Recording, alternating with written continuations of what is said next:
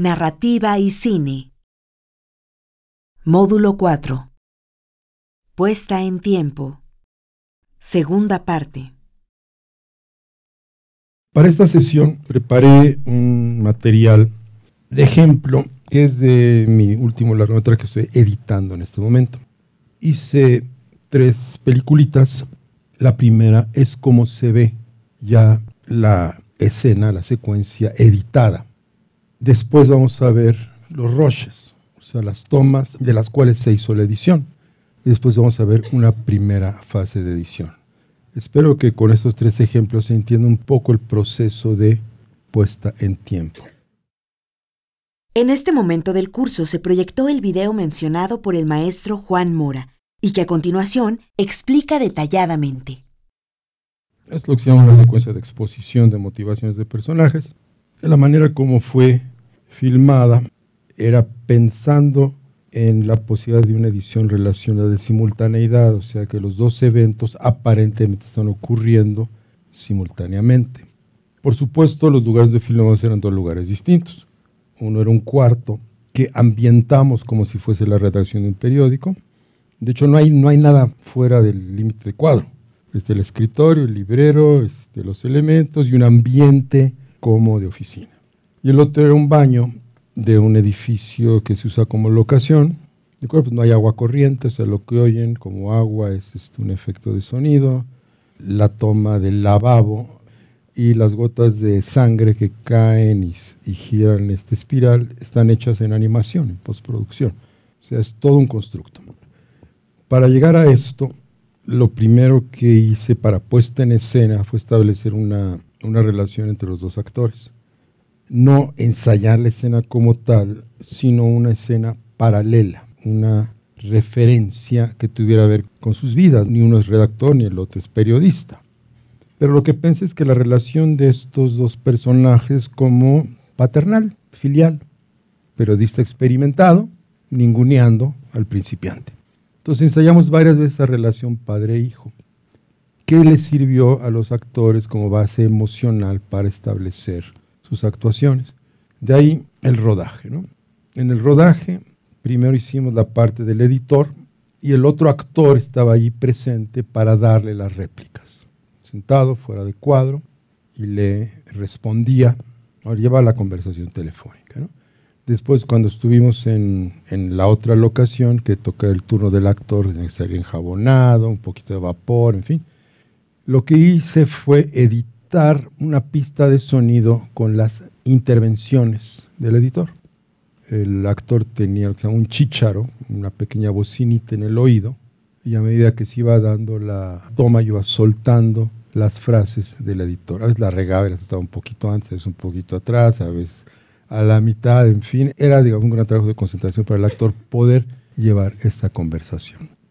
Las tomas se hicieron dos, tres veces. Este, ahorita para el ejemplo nada más elegí una de cada una. En este momento del curso se proyectó el video mencionado por el maestro Juan Mora y que a continuación explica detalladamente. Lo primero que se me antojaba era usar solo la toma del baño, porque es la más acabada como el actor estaba recibiendo las réplicas, puede tener un ritmo y una intensidad emocional. Y en el caso del editor, las réplicas no eran exactas, no en el momento adecuado, entonces hay ahí como una, es un balbuceo actoral, ¿no? Que se puede corregir si en la edición.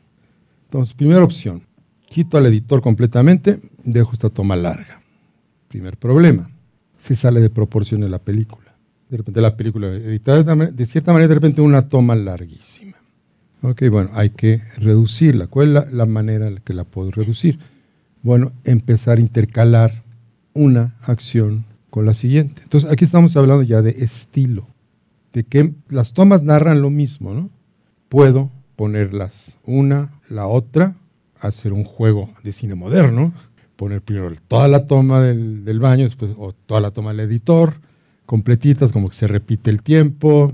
Puedo jugar de muchas maneras. Puedo alterar el orden, empezar por el final de la plática y después ir reconstruyendo pedacitos de la plática. O sea, las posibilidades son muchísimas. Pero claro, pues hay que hacer algo que funcione dentro del resto de la estructura. La primera versión de la edición es lo que vamos a ver ahorita, donde ya se ven algunas de las decisiones tomadas. En este momento del curso se proyectó el video mencionado por el maestro Juan Mora y que a continuación explica detalladamente. Es pues un intento en el cual lo que traté de hacer fue enfatizar la violencia de la relación. ¿Cómo hice esto? En primer lugar, desplacé la imagen con relación al sonido. Los pies del editor que muestro en ese lugar no corresponden con el texto que se dijo realmente en ese momento. Un poquito para quitarle rostro al editor que fuera como la autoridad sin cara, la autoridad tiránica. ¿no? Traté de acelerar las respuestas como en un juego de esgrima, ¿no? que ataca y en una respuesta casi de inmediato, en algunos momentos aumentar un poco la pausa para retrasar esa respuesta y poder ver en el rostro de uno de los actores cierta reacción que como espectador asumo es a lo que acabo de escuchar. A veces no es, no está reaccionando a lo que escuchó, está reaccionando aparentemente para el espectador al texto que puse en ese momento. Veces desplazar ese texto unos 10 cuadros hacia adelante, unos 10 cuadros hacia atrás.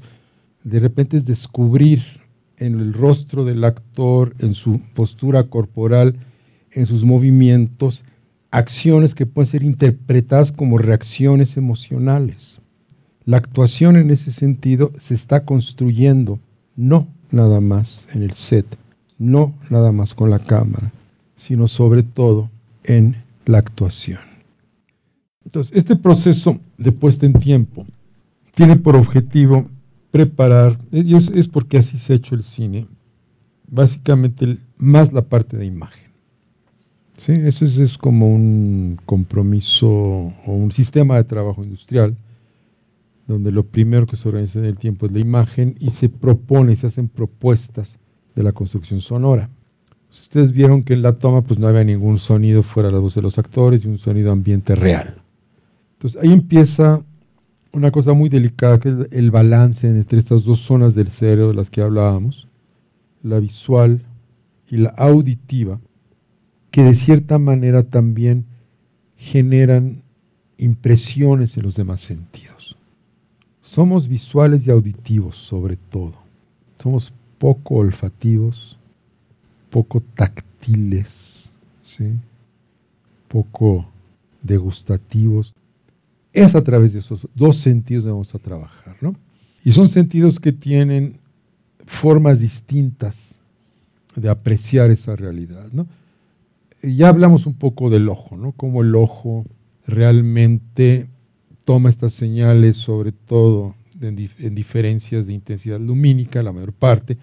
Hay una pequeña zona que detecta color y definición. Y Nada más el nervio óptico es muy chistoso porque se divide, se ramifica en dos.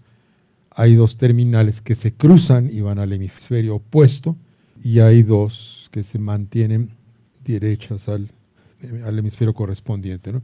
Algo, algunos de ustedes han tenido una jaqueca migraña. A mí cuando me dan, empiezo a perder visión en la mitad externa del ojo. ¿Por qué? Porque los nervios que tienen, que llevan esa información al cerebro, están siendo presionados por una vena que se está hinchando. Entonces, en ese sentido, veo que mi ojo realmente tiene dos hemisferios. No pierdo la visión de todo el ojo, sino nada más de aquellos nervios que se entrecruzan. ¿no? ¿Qué pasa con el oído? Tenemos dos orejitas, ¿verdad? No tenemos 7.1 como esta sala, ni 5.1, no somos realmente estéreo, porque nuestro oído tiene una cierta forma que maneja la onda sonora de determinada manera. Han observado las orejas de un gato, y una se mueve para acá y una se mueve para allá, y están haciendo lo que hacemos con los ojos. Están aislando sonidos.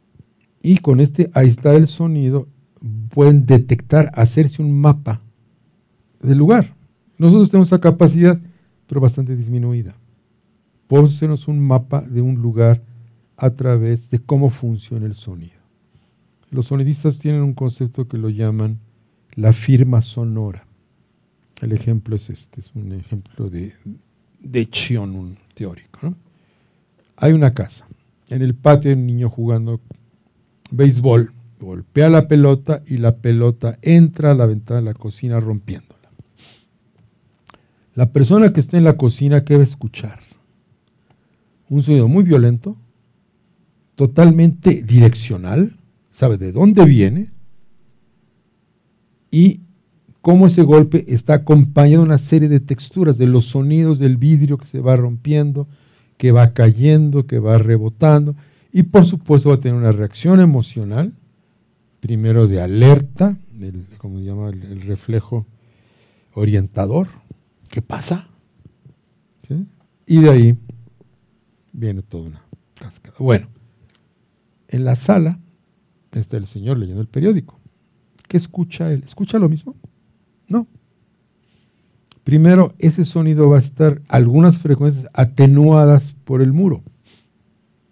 Va a escuchar cierto. Depende del grosor del muro y que tantas puertas y, comunicación con esa sala. Puede que escuche otra cosa.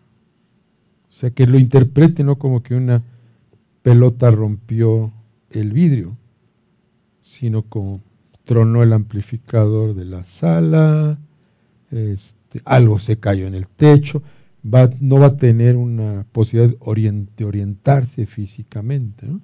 Va a ser toda una interpretación construida. Una persona que esté frente de la casa probablemente no escuche nada. Entonces lo que llega a nuestros oídos es una serie de realmente gradientes de presión. Son moléculas de aire que están siendo aplanadas y expandidas. Entonces llegan a al, interior del oído, se expanden y lo hacen vibrar. Y esa vibración nosotros la comparamos con aquella almacén de nuestras de metáforas sonoras y lo comprendemos. Si no tenemos referencias, metáforas sonoras, no sabemos qué es. El oído funciona de una manera muy distinta. Entonces, cuando lo relacionamos con la imagen, la imagen pues nos va a dar algún tipo de referencia para poderle aplicar alguna metáfora, decir, ah, bueno, soy una sirena porque está quemando la casa, pero también el mismo juego de los sonidos va a crear sus propias metáforas y para eso es necesario, como dice Bresson, que cancelemos la vista. Cancelemos la vista.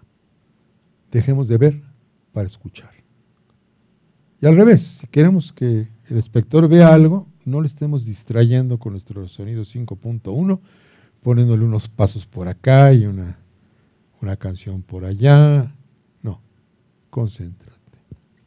Por ahí, creo que es Bresson o alguno de ellos dice que el cine descubre el valor expresivo del silencio. Es una de las primeras películas sonoras bajo los techos de París, hacían experimentos de ese tipo. La película empezaba con una calle donde están cantando la canción de moda, pero en esa época no había CDs, ni cassettes, ni, ni cómo se llama, Spotify, ni esas cosas, ¿no? Lo que había eran hojas de música. Entonces era en la calle un par de músicos, uno cantaba la canción y el otro la acompaña con algún instrumento y vendían las hojas de música. Entonces empieza la película así, están en, en la calle, están cantando la canción, están reparando las hojas de música y la cámara empieza a subir y va viendo cada uno de los departamentos. Hay un personaje cantando una parte de la canción. Entonces, la misma canción, pero en, en una falsa continuidad. Entonces nos da una sensación de unidad, aunque hay una separación. Otra secuencia muy interesante donde se ve una pelea en un bar, pero lo que escuchamos es la música del baile. Entonces, coreográficamente la pelea se convierte en una danza. Empiezan a ver cómo estas contraposiciones o construcciones sonoras visuales. ¿no? Es algo que el señor Einstein llamaba montaje vertical. Es la relación entre lo que vemos en imagen y lo que escuchamos. Y pues pueden ser relaciones de oposición, lo que vemos no corresponde con lo que escuchamos, de redundancia, lo que vemos y lo que escuchamos coincide, ¿no? Una redundancia que adjetiva. Si vemos un pie que pisa la arena, el sonido que escuchamos puede ser sonido que ligamos con lo que normalmente vemos cuando pisamos la arena, puede ser muy exagerado, puede ser liviano, ¿no? Como si pisara algodón. Hay una secuencia muy bonita en All That Jazz, en la cual hay un director de comedia musical que hace la primera lectura de la comedia musical. Empiezan todos los actores, el primero lee el primer chiste, todos se ríen y el sonido de las voces desaparece. El personaje tiene en sus manos un lápiz. ¿Y qué escuchamos? Cómo frota el lápiz, cómo le hace así, cómo le da vueltas. Y vemos las caras de todo el mundo hablando. No los oímos. ¿Qué nos está diciendo eso? El tedio de ese director con esa obra y con los actores. Al final lleva las manos a la espalda, truena el lápiz y al tronarlo regresa el sonido que es la gran carcajada de todos los actores entusiasmadísimos falsamente por la obra. Usos expresivos del sonido a través de una disociación. En la vida real hacemos eso. Por eso cuando estamos con alguien en medio de un tráfico espantoso, ruidosísimo, lo podemos oír. De alguna manera podemos seleccionar. Aquí es más difícil bájale a los efectos, bájale a la música, súbele acá, pero no se siente natural. ¿sí? Creamos una representación, una abstracción simbólica también del uso del sonido en el cine y se crea allí esa construcción mental. Muchas gracias por haber venido. Nos vemos en una semana.